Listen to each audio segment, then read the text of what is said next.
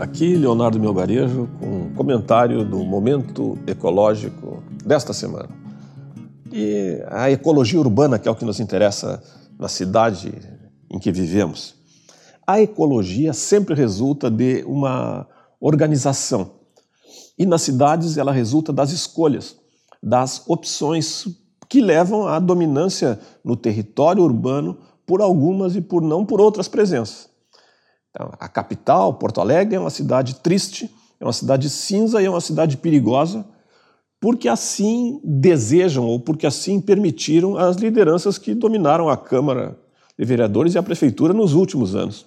E nós precisamos mudar isso no nosso interesse. Nós precisamos de uma ecologia urbana mais amistosa à vida.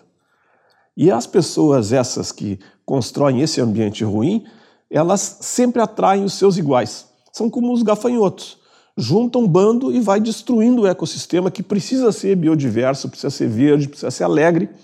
E para isso precisa ter o povo na rua com segurança, nas praças e participação popular, sem medo de ser feliz. Isso acontece aqui como acontece no Brasil. O Bolsonaro, essa semana na ONU, mentiu. Mentiu tanto que com certeza vai atrair para perto dele outros mentirosos. E a soma dos mentirosos amplia o impacto negativo sobre a ecologia. A ecologia nacional, ela hoje está caracterizada pelas queimadas. E o presidente do Brasil disse na reunião das, das Organizações das Nações Unidas que nós seguimos aqui a melhor legislação ambiental do mundo. Dá para crer? A melhor legislação ambiental do mundo?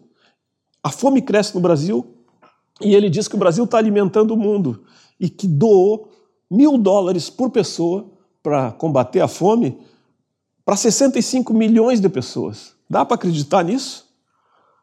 Dá para acreditar que o avanço das queimadas, que vai gerar áreas que vão ser cultivadas com cana-de-açúcar, com algodão, com soja, são do interesse do planeta?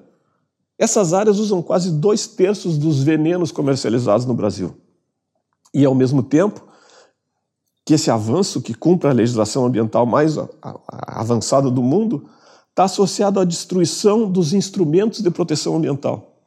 O que o Bolsonaro, o governo Bolsonaro, os golpistas desde o Temer fizeram com o IBAMA, com o ICMBio, com o INCRA, é quase a mesma coisa que as últimas administrações de Porto Alegre fizeram com a SMAN, com o DEMAI, com o DEMELIU. E nós precisamos mudar isso no nosso interesse.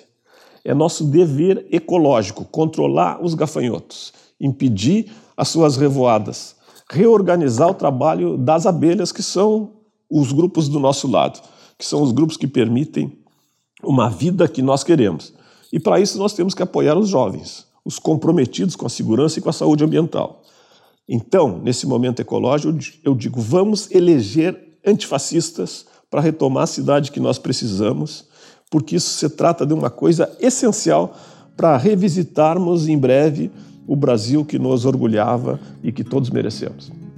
Um bom momento ecológico para cada um de nós e vamos em frente, que a cidade é nossa e temos que fazer dela a cidade que queremos.